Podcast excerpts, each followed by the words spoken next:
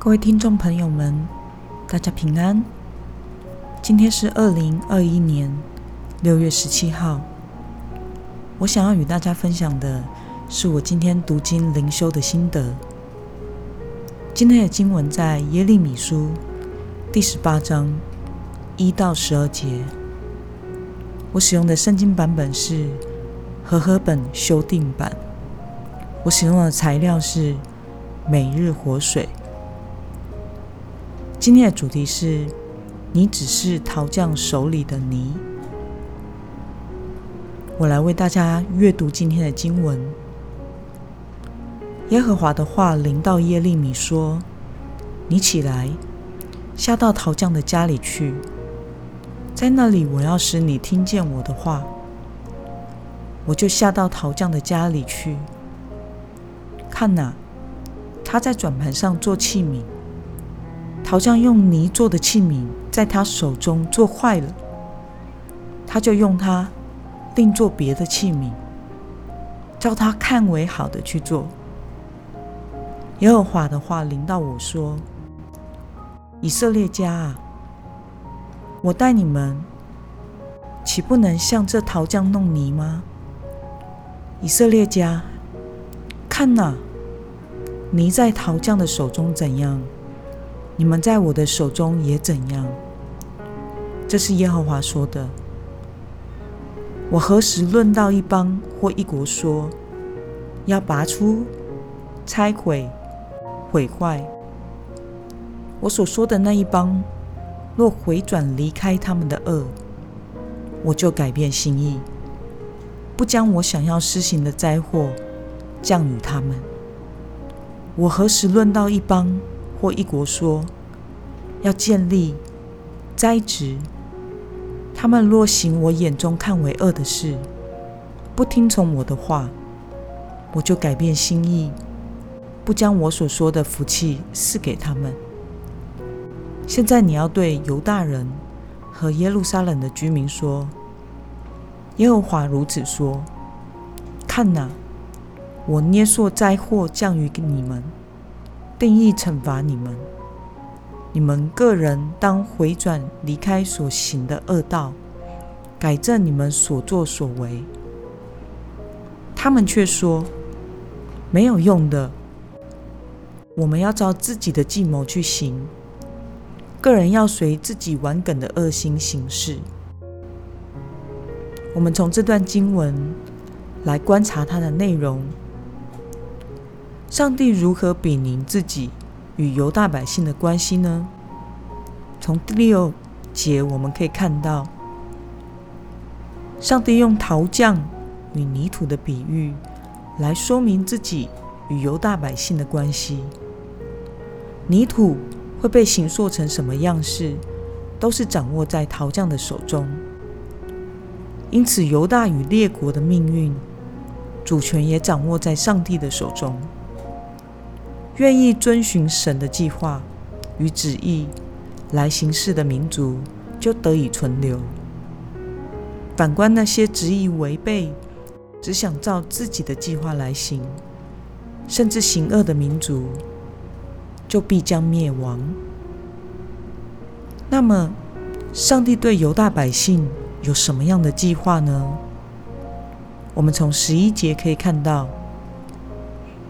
由于犹大百姓悖逆行恶，不听从上帝的话，因此上帝计划要降下灾祸惩罚他们。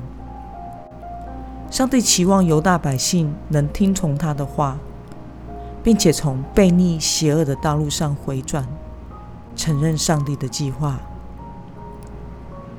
这段经文让我们可以思考的是：上帝为什么把自己？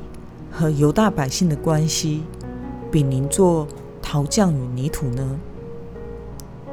这使我想到自己小时候也曾经玩过粘土，有各式各样的颜色的粘土可以随我运用，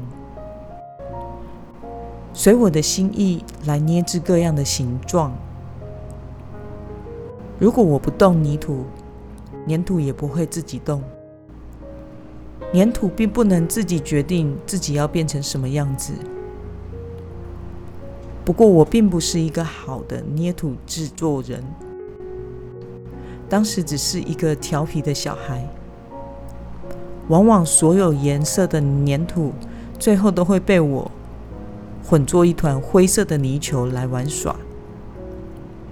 但是上帝却不是这样，上帝是那完全的创造主，他就像陶匠一样，仔细的形塑着他手中的泥土，也就是犹大的百姓。犹大的百姓。若是愿意顺服陶匠的主权与计划，那么陶匠就会将它形塑成为他心中最美妙的样式。这段经文带给我的感受：跟随神计划的人将会得到恩典。不知道您的想法如何呢？我一直觉得自己活在上帝的恩典之中。我感受到这位陶匠上帝其实还蛮照顾我的。记得在我读神学院倒数二年级，准备去外汇实习的前两个月，家里从叔叔家来了一辆汽车，因此我们家就多了一辆汽车可以运用，变成了两辆。其实原本的车已经非常老旧了。可以报废了，但是当时我和爸妈都有一种感觉，在这个时刻多一辆车可以开，是否是上帝的预备？因此，在我们的心里就有了可能我会被调去外县市实习的准备。结果，当我得知分发到的教会果然在外县市的时候，我心中觉得非常的感恩，上帝果然是陶匠，在我需要开高速公路的时候，就捏了一辆车给我。在我一年的实习结束后，我开的那一辆从来不故障的旧车，就刚好坏掉了，因此也就报废了。时间刚刚好，因此跟随上帝计划的人。是必定会得到上帝的恩典。这可以应用在我们生活中吗？从这段经文中，我们可以思考看看：我们是不是常常忘记自己是泥匠手中的泥，而执意按着自己的计划来过生活呢？为着能按着神的计划，而不是我们自己的计划，我们需要在生活中。做怎么样的改变或调整吗？其实我是一个时常灵机一动就想要行动的人。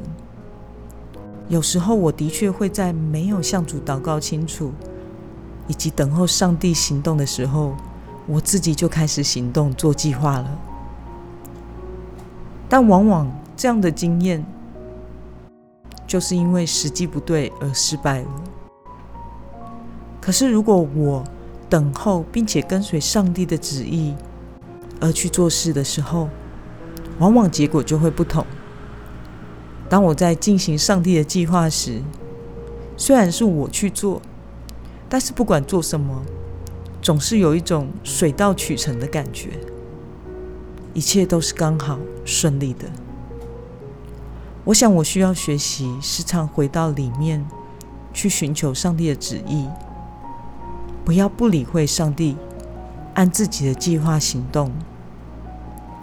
求主帮助我，可以对上帝的带领更敏锐，并且更柔软，愿意照着他的旨意，而不是照着我自己的意思行。我们一起来祷告：亲爱的天父上帝，你是陶匠，我们是你手中的泥土。